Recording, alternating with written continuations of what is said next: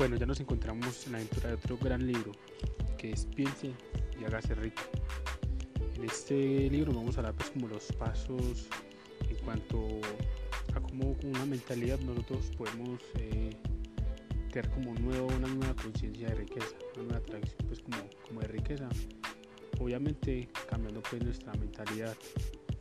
Por eso que se titula el libro Piense y hágase rico. Entonces como la forma de cómo nuestros pensamientos influyen para nosotros pues, prosperar económicamente. Entonces vamos a abordar una serie de capítulos donde vamos a, a describir cada uno de estos que nos, que nos dice pues o que cuáles son las ideas principales.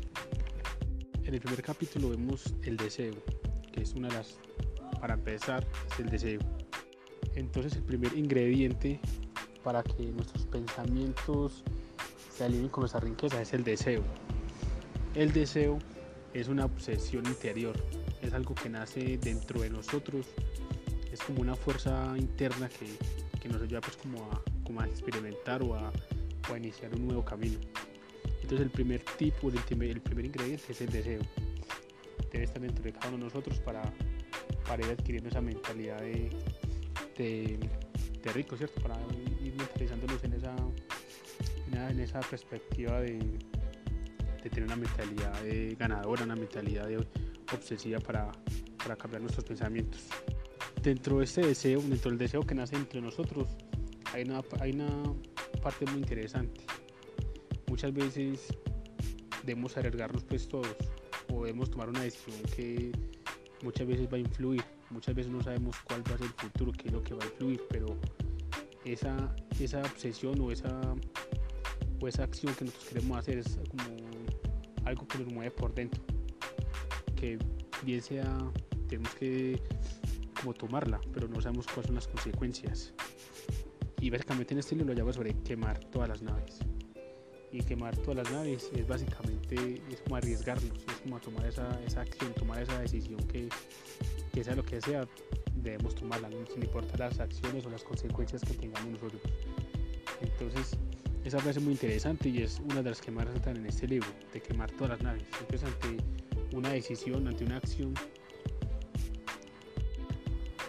una acción que nosotros eh, vayamos a abordar, una acción que nosotros queremos tener, pero tenemos como ese miedo, pero sabemos que tenemos que tenerle, tenemos que eh, tomar la acción, independiente de las consecuencias que pueda tener. Eso es básicamente quemar todas las naves.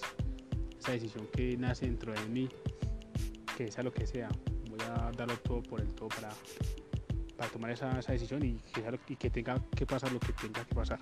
Entonces, básicamente, no las que quemar todas las naves. En este capítulo habla sobre seis pasos o unos pasos sobre cómo uno puede desear, pues, la parte del dinero. Son las partes claves de este libro. El primer paso que nosotros debemos tener es como la parte, como la obsesión, ¿cierto? Que es lo que estamos abordando nosotros.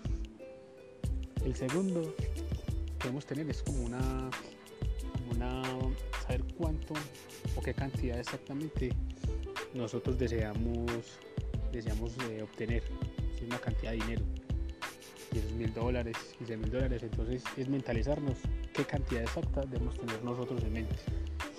Después de que tener esa, esa tener la cantidad exacta, debemos planificar y para planificación es determinar durante cuánto tiempo creemos nosotros que vamos a tener eso. Entonces ya tenemos la parte de colocar pues un tiempo límite para nosotros adquirir pues ese dinero. El otro paso que vamos a tener es como la, la fe.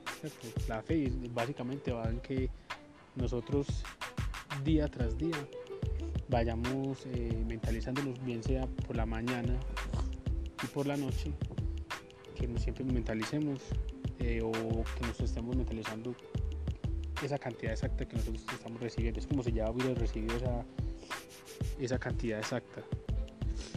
Entonces, de eso se basan sus pasos, de, ir planificando, de ir eh, mentalizándonos, de crear conciencia de esa cantidad exacta que nosotros debemos adquirir y esa como esa fe, como esa obsesión de nosotros cada día, por la mañana y por la noche, eh, crear esa mentalidad de ese dinero que nosotros estamos adquiriendo o eso que nosotros queremos adquirir.